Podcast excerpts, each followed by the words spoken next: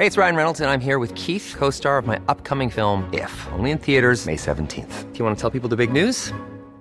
All right, I'll do it. Sign up now and you'll get unlimited for $15 a month in six months of Paramount Plus Essential Plan on us. Mintmobile.com slash switch. Upfront payment of $45 equivalent to $15 per month. Unlimited over 40 gigabytes per month. Face lower speeds. Videos at 480p. Active Mint customers by 531.24 get six months of Paramount Plus Essential Plan. Auto renews after six months. Offer ends May 31st, 2024. Separate Paramount Plus registration required. Terms and conditions apply if rated PG.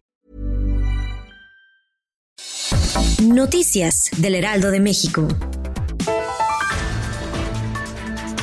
El presidente Andrés Manuel López Obrador pidió aclarar el financiamiento que reciben organizaciones no gubernamentales para oponerse a la construcción del tren Maya en el sureste del país. En su conferencia matutina reveló que el Heraldo de México publicó una lista de instituciones y fundaciones extranjeras que entregan recursos a organizaciones mexicanas para solicitar amparos en contra de la obra e impulsar manifestaciones. Puede encontrar la investigación completa en elheraldodemexico.com.mx.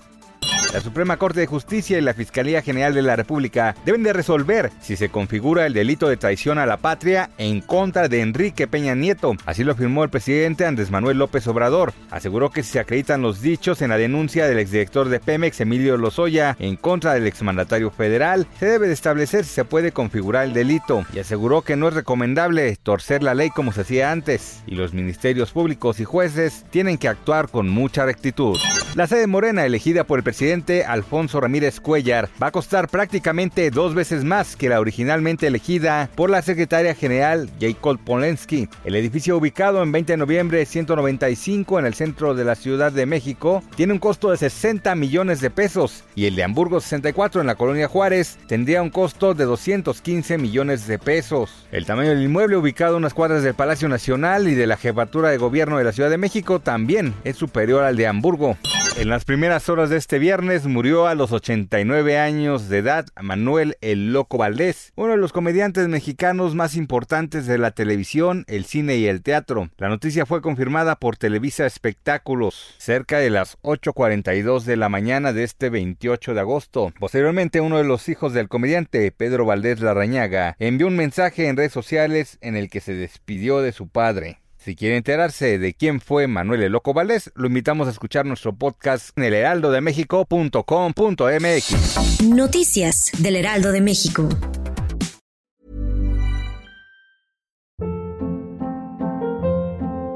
Hold up. What was that? Boring. No flavor. That was as bad as those leftovers you ate all week. Kiki Palmer here, and it's time to say hello to something fresh and guilt-free. Hello Fresh. Jazz up dinner with pecan-crusted chicken or garlic butter shrimp scampi. Now that's music to my mouth. Hello Fresh. Let's get this dinner party started. Discover all the delicious possibilities at hellofresh.com.